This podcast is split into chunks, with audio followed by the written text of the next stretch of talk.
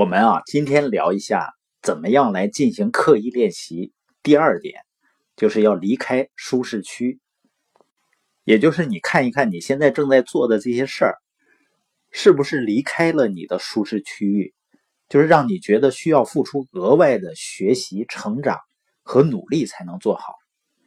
我们每个人呢，在面对要完成的一件事情的时候呢，心理上有三个区域。第一个呢，就是舒适区，就是在你能力范围内的事情，你很轻松的，甚至不用动脑就能完成的。那第二类呢，叫学习区，就是要高出我们能力范围，有挑战的，需要学习、成长、努力才能完成的事儿。第三个呢，就是恐惧区，就是远远超出现在的能力范围。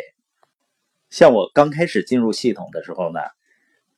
一个人没事儿，自己待着瞎寻思，这是我的舒适区。那我的恐惧区呢？就是和人交流，尤其是和陌生人，或者和年龄比我长的，或者觉得能力比较强的人交流，我是有很大恐惧的。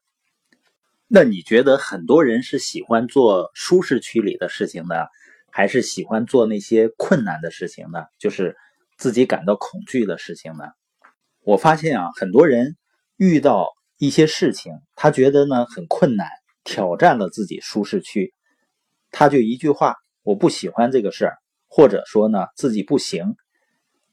那他这个表达就会让自己能力成长处在停滞状态。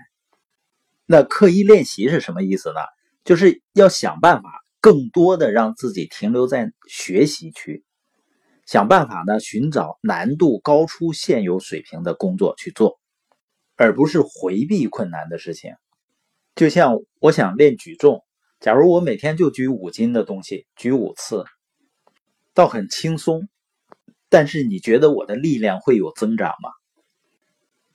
我们还拿足球来说，就是一个非常有天赋的足球爱好者，也就是说他是业余爱好，他在场上的水平呢？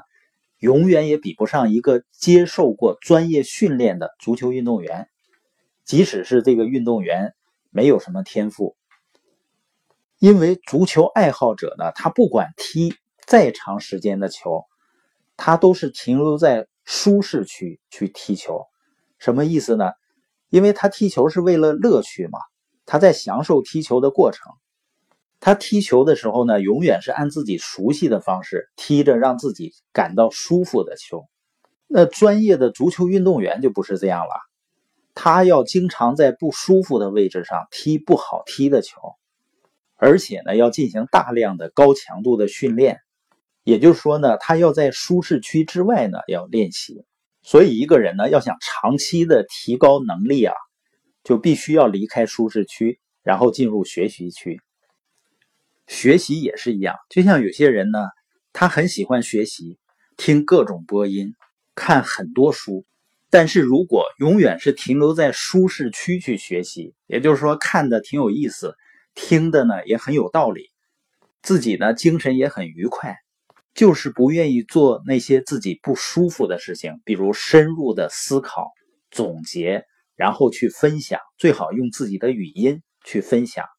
因为那是舒适区之外的事儿啊，但是如果我们只做自己感到舒服的事情，也会有成长，但是这个提高是有限的。一个人成长最快的方式是什么呢？就是去做你恐惧的事情。所以我们说啊，真正的勇气不是无所畏惧，不是什么都不怕，而是感到害怕的时候仍然勇往直前。这个时候呢，你就会发现啊。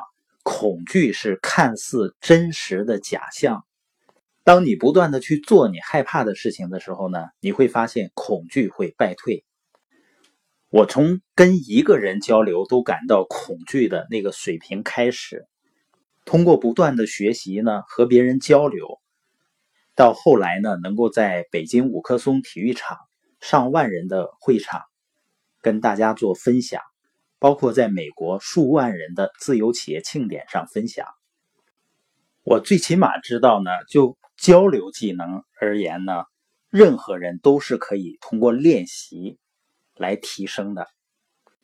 那我们本节播音的重点呢，就是只有当我们走出舒适区，我们才能够不断的拉伸自己。